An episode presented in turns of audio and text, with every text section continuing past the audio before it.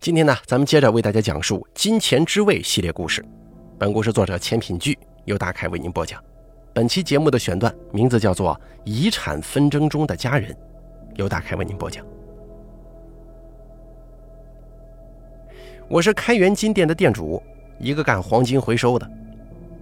我们这行很复杂，不光收金子，也收银元、收烟酒、收购物卡这些杂七杂八的。而这个专栏呢，主要由我来讲述那些在我金店里发生的故事，而这些故事起因皆由一个字而起，而这些故事啊，皆因一个字而起，那就是钱。第一集，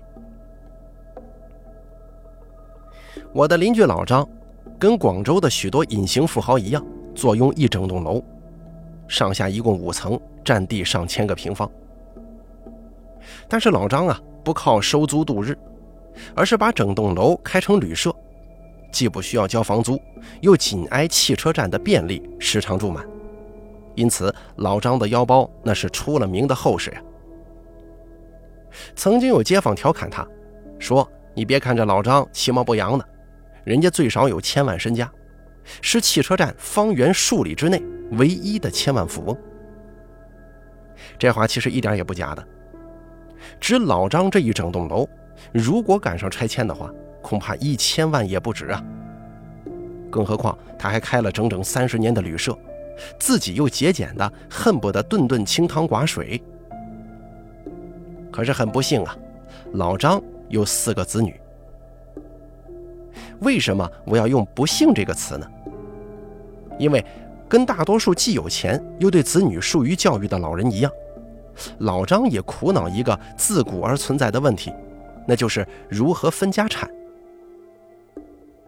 长子张豪经营着一家不算小的生活超市，虽然为人敦厚，对老张也伺候的是殷勤周到，但是跟次子张强极其不和睦，两个人见面常常激烈争吵，甚至拳脚相加。原因是次子张强作奸犯科，是张家出了名的问题青年。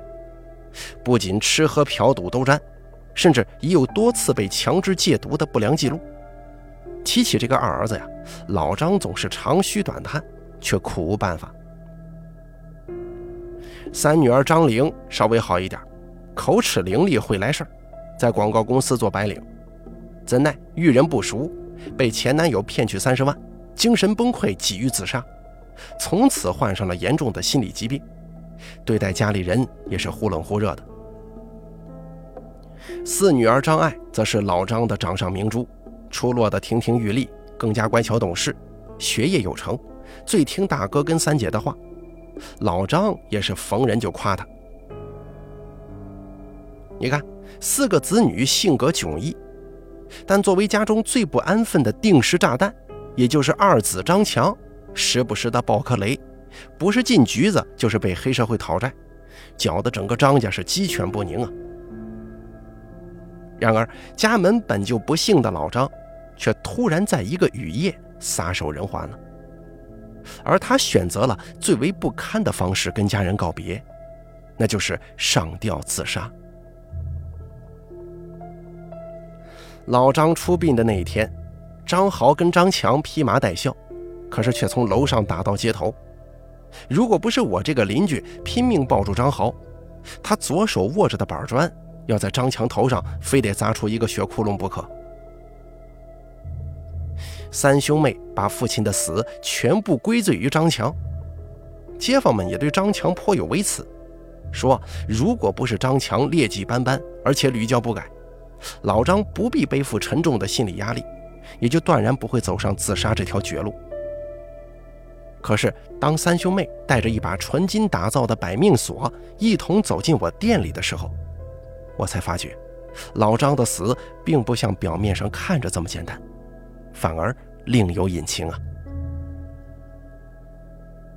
第二集，张玲一身职业套裙的打扮，抱着胳膊坐在柜台前，纤细的柳叶眉微微发颤，满脸的不悦。年龄最小的张爱背着书包，低着头，不停地抠弄手指，一副心事重重的样子，却时不时地抬眼看向大哥张豪。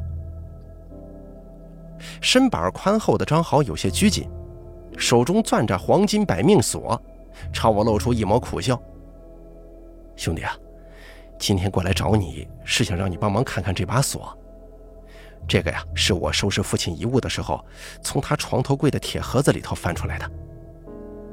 以我对父亲的了解，这铁盒子对他来说无比重要，就算是我们做子女的，他老人家生前可是连碰也不让碰。”所以我觉得这百命锁是个宝贝，麻烦您给长长眼，看看有没有啥问题，或者材质是不是纯金打造的。得知百命锁的意义非比寻常，我郑重的点了点头，赶忙接过来仔细的观瞧。这把锁没什么毛病啊，是纯金的，没错。豪哥，您觉得有什么问题吗？张豪点了点头，欲言又止。而张玲看他唯唯诺诺的模样，气不打一处来，索性抢过话茬说：“这是我们父亲留下的，就想让您看看有多少年月了。”我一边看一边点头，却从锁的细节处突然看到一个很像是“蒙”的字眼，一个草字头，一个明，那个“蒙”。这个字眼虽然很小，不是非常直观。可如果对比锁上的纹路，会越发认清字体的走向。我随着愣了愣，但是摸不准具体的，我只得把锁的年月如实相告。玲姐啊，具体的我可看不出来，我只能说一个大概。看这把锁的质地，年数应该不短了，至少有个十年以上。话音刚落，张玲瞪着眼，十分气恼地爆了一句粗口：“奶奶的！”我当时心中就是一惊，不明白他为什么会突然发飙，以为是自己说错了话，索性保持沉默。张豪眉头大皱，不免责备道：“玲啊，你怎么当着人家的面儿这怎么我骂的不对吗？他老人家风流快活，留下个野种不说，还摆摆手走了个干干净净，竟让我们做子女的给他擦屁股。要不是咱们找出那份出生证明。”他老人家还真就把这阿扎的事儿给带进棺材了。听这话音，我琢磨出味儿来了，感情这死去的老张还有风流债呀。再结合到张玲话中提到的“野种”这两个字，乃至我们本地风俗，一般呢只给家里最疼爱的新生儿用黄金做一把百命锁，寓意长命百岁。所以我凭此推断。莫不是老张在外头还有个私生子啊？小女儿张爱听了姐姐的言语，咬着嘴唇，双眼泛红，这说着话就要落眼泪呀。姐，你怎么能这么说爸爸呢？再怎么说他对你也不薄啊，你哪回没钱了，不都是他接近你的吗？我说小爱，我怎么觉得你不懂规矩了？大人说话，你小孩插什么嘴呀？张玲端出一副做姐姐的架势，瞪了小爱一眼，而小爱眼泪成串似的往下掉，委屈的不像话。我被三个人夹在中间，自觉尴尬，可是劝也不是，不劝也不是，只好识相的没吭声。张豪重重的叹了口气，递给我一个抱歉的眼神，又把锁拿回去，不无指责的说：“行了，玲，你就少说两句吧。”有啥话咱回家说，在外头让人家看笑话呀？哼，我倒想要看看有啥不能让别人知道的。张玲得理不饶人，索性一屁股坐在椅子上，摆明了让他哥难堪。张豪脸色铁青，把梨花带雨的张爱拉到一边：“咱爸这才走了几天呢？啊，你真想让这个家散掉吗？”张玲神情越发激动起来。走了几天就折腾出这熊事儿，任老板也说了，这锁至少得有十年了，也就证明那丫头不小了，再不济也十八了。她要哪一天冷不丁的冒出来，我就问你，咱爸的遗产就没有她一份吗？听闻此言，我心中豁然开朗，看来这个老张在外头还真有个闺女，而且依照三兄妹此刻的反应来看。他们之前对此毫不知情，兴许是随着老张的突然离世，才发掘出这桩陈年旧事，乃至眼下张玲所言，开始担心分家产的时候会多出一份继承权来。张豪面对张玲的质问也不言语，连连叹息着，低头看向地板。而恰巧在这个时候，店门突然被撞开了，一道瘦削的身躯硬生生地抵着门板冲进店内。他刚一站定，立马扯着嗓子吼道：“张豪，你个王八蛋，妈逼的分家产不喊我，我看你是活腻歪了吧？”张豪略微错愕了一会儿，反应过来之后，下意识地抄起手边的马扎，就是就要抡过去。我他妈吓得是魂飞魄散呢！赶忙一手抓住马扎，却被震得手掌生疼。只见张豪怒瞪双眸，咬牙切齿地指着不速之客，厉声质问：“怎么，你还有脸过来要家产吗？啊！爸爸让你给活活气死了，咱们老张家的脸也都让你给丢尽了，你就看我今天弄不弄死你！”然后他用力推我：“兄弟，你别拦着，我今天非得跟他算算账。”不用问呐，来的这个人当然是张家名声狼藉的二儿子张强。他应该是得知了张豪要分家产的消息，这才冲到店里讨个说法来的。看样啊，张家人上上下下就不打算让张强分上一份可是游手好闲的张强怎么会认呢？就在兄弟二人即将骨肉相残的档口，店门再次被推开了。走进一位身姿挺拔、面容周正的中年男人，但中年男人看到剑拔弩张的张家兄妹，并没什么丝毫惊讶，反而很自来熟的坐在柜台前，点着一根烟，轻描淡写的说：“你们赶快打，打完了之后我好问话。”张玲抱着胳膊转头看了他一眼：“你谁呀？”男人从怀中摸出警官证。直截了当地拍在桌上。我是李岩，西关刑警队的。第三集，李岩自报身份之后，店内的气氛陡然一变。先是张强安分下来，甚至显得有些畏缩，挪着步子靠向墙角。方才怒目而视的张豪缓缓放下手中的马扎，顷刻之间气焰全消。他松开推着我的胳膊。默默向后退了一步，而张玲从椅子上站起来，借整理仪容来掩饰尴尬，眼神却时不时的瞄向突然造访的刑警李岩。而至于小女儿张爱，仍旧是天真无邪的学生模样，抽泣两声之后，乖巧的站在大哥张豪的身后。这充满戏剧性的一幕，令我突然想起《七侠五义》一书当中的名场面——定风波。李岩的突然造访与书中包青天出现的场景几乎是如出一辙呀！我作为店主，很无奈，打起了圆场。啊，呃，李警官，请问您来我这儿，这是？我不是来找你的。李警官抽了口烟，神情坦然地说。我找他们四个，你忙你的，不用管我。什么？这找我们？张豪指了指自己，不解地问：“警官，请问我们是牵扯到什么事儿了吗？”话音刚落，其余三兄妹同时面露紧张，却极为默契地静静等待下文。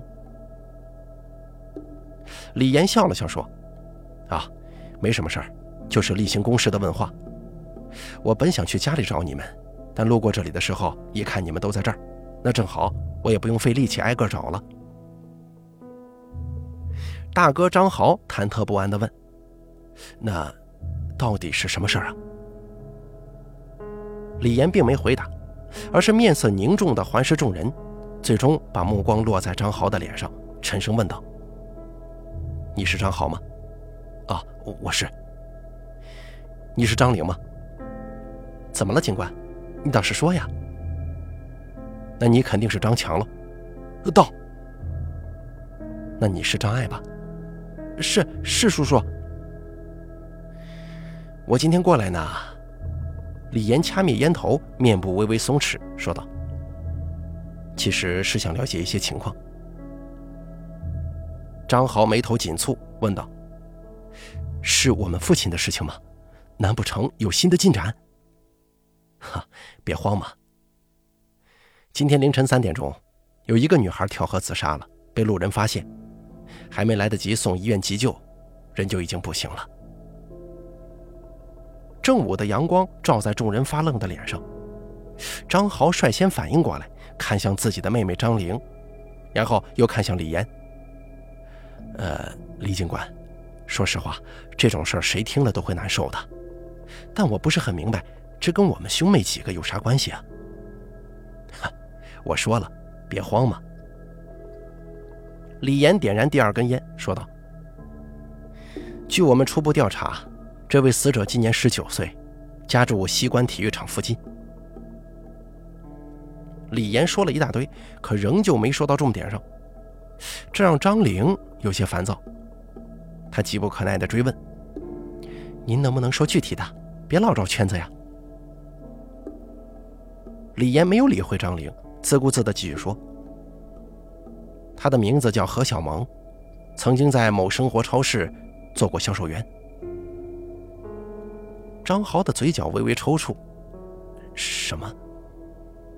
李岩转而凝视张豪，怎么，你有印象吗？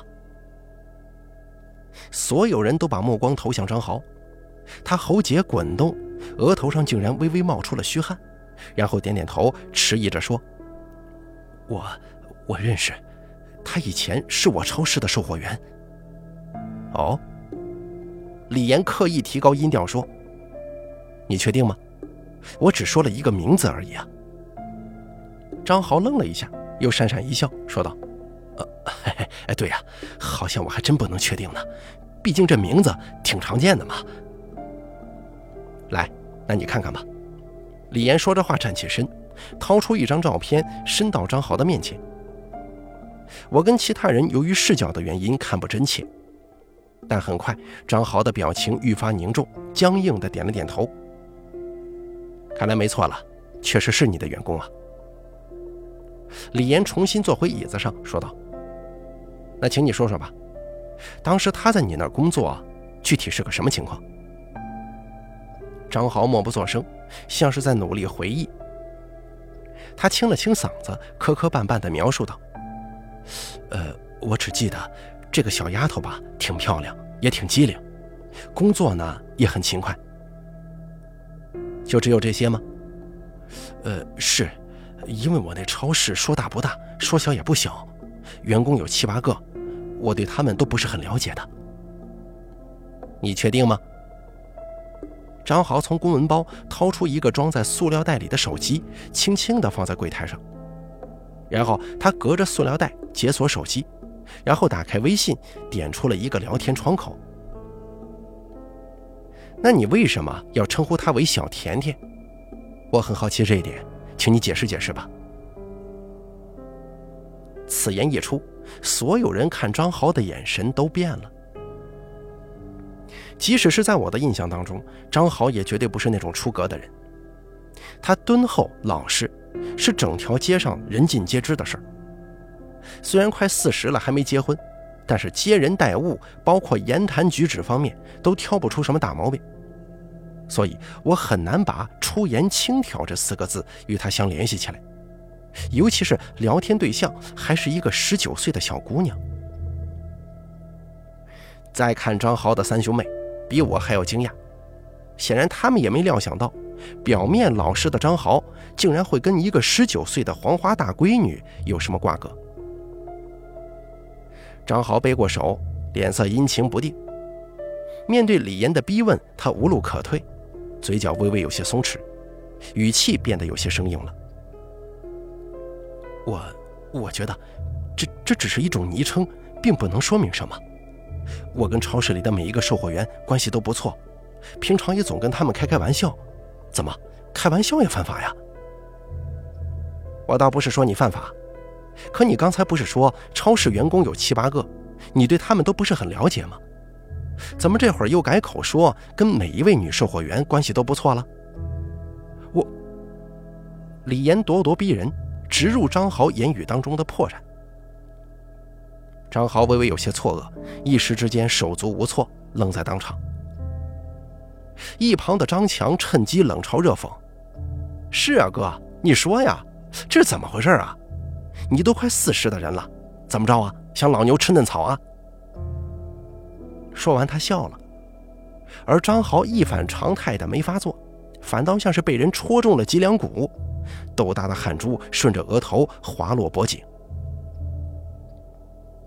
李岩转头瞪了张强一眼：“我问你了吗？”“哎哎哎，不好意思啊。”张强立马噤若寒蝉，脖子一缩，抬头看向天花板。此时店内的气氛降到了冰点，我突然后悔把空调温度开得太低。沉默着的张豪突然叹息一声，缓缓抬起头，吞吞吐吐的解释：“是，我我承认。”我对小萌确实有过想法，但也仅仅是止于想法，我们之间什么也没发生啊。哦，是这样吗？李岩笑了，目光如电，一动不动地审视张豪。忍无可忍的张玲终于爆发，指着张豪的鼻子大声叫：“磨磨唧唧的，你倒是一口气把话说完呢，到底怎么回事？”张豪揉了揉太阳穴。扭捏的像是被老师抓包的捣蛋学生，跟他往日当中成熟稳重的形象判若两人。没事的，放轻松吧。李岩笑着宽慰张豪：“我真的只是例行公事的走访问话，这案子已经查清楚了，是自杀。”说到“自杀”两个字的时候，语气加重，使张家四兄妹更显紧张。这样吧，张豪。咱们且不论你为什么称呼人家小甜甜这个事儿，你就简单说说，后来跟这小姑娘是怎么回事啊？李岩把手机收回兜里，和颜悦色地等候下文。张豪拭去额头的汗珠，鼓起勇气抬起头，缓缓讲述着与何小萌的故事。后来，后来他有意躲着我，我走到他工位边上，他也不搭理我。三番五次下来，搞得我很难堪，所以，我我就找了个理由，把他叫到办公室了。话还没说完呢，张强突然打断：“哎呦，你这老色批呀，不会是把人家那啥了吧？用领导的头衔霸王硬上弓？哼，我他妈早就知道你丫就不是什么好东西。”就在这个时候，李岩转头说：“你再插嘴一句话。”就跟我去队里论一论你那些破事儿吧。张豪闻言呆住了，像是小动物遇见了天敌，连连陪着笑脸向李岩道歉。后者并未理睬。你继续往下讲。我我把他叫到办公室，我就问他是不是对我有啥意见，他当然说没有。那天我对他的态度很生气，忍不住把他臭骂一顿。现在想想，其实很后悔。因为我当时骂的挺难听的，回头他来上班状态也不好，连着好几次被顾客投诉，我实在是受不了了，就找了个借口把他开除了。李岩听完点了点头，继续追问道：“那你说要开除他的时候，他什么反应啊？”张豪愣了一下，似乎难以启齿。李岩一瞪眼：“寻思什么呢？问你话呢。”他就说现在工作不好找，能不能再给他个机会？我寻思，满大街的大学生都找不到工作，你一个中专学历还整天给我搞事儿，动不动就被投诉，我留着你干嘛呀？所以当场我就明确表示让他走人。但是李警官，我让他走，照样把当月的工资给他结算清楚了。张豪急于补充，却突然意识到了什么。睁大一双眼睛，不可置信地问：“难不成您觉得这小姑娘自杀是是因为我吗？”李岩满含深意地笑了笑，说：“哼，我可没这么说呀。哎，李警官，这个咱得论清楚呀。他当时被我开除，距离现在满打满算都快一年了，所以他那啥了，怎怎么可能是因为我吗？”张豪情绪激动地辩解。越发想要摆脱与何小萌之间不清不楚的关系。但是我从他的叙述当中，只听出一种对于生命的漠视，仿佛何小萌这位花季少女的自杀，对于他来说，并没有事不关己重要。可是转念一想，人都是趋利避害的，扪心自问，在这种情况之下，我或许也会做出相同的反应。李岩摆了摆手说：“我不是都说了吗？案情已经调查清楚了。”如果真跟你有关系，就不是我自己过来问话了，而是直接带人过来抓你归案。他说的云淡风轻，张豪却面色一沉，没有表现出丝毫轻松，反而像是入定的和尚，怕是给个木鱼就得念经啊。貌似李岩已经掌握了重要的信息，继而转头问向张玲：“到你了。”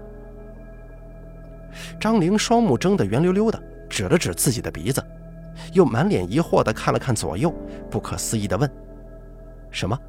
我？对，你说说吧，你跟何小萌之间的事儿。”李岩一副胸有成竹的派头，搞得张玲一脸懵逼。片刻之后，他嗤笑一声，有些不屑地反问：“我说警官，这大白天的也没啥证据，跑来问话。”还要我讲一个跟完全不认识的陌生人之间的故事，您确定不是开玩笑吧？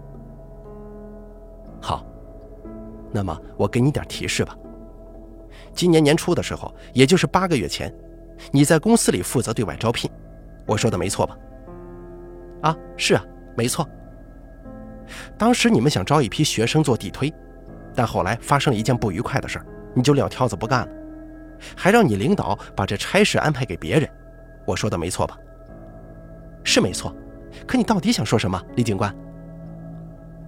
重点就在于发生的那件不愉快的事儿，你还记得吗？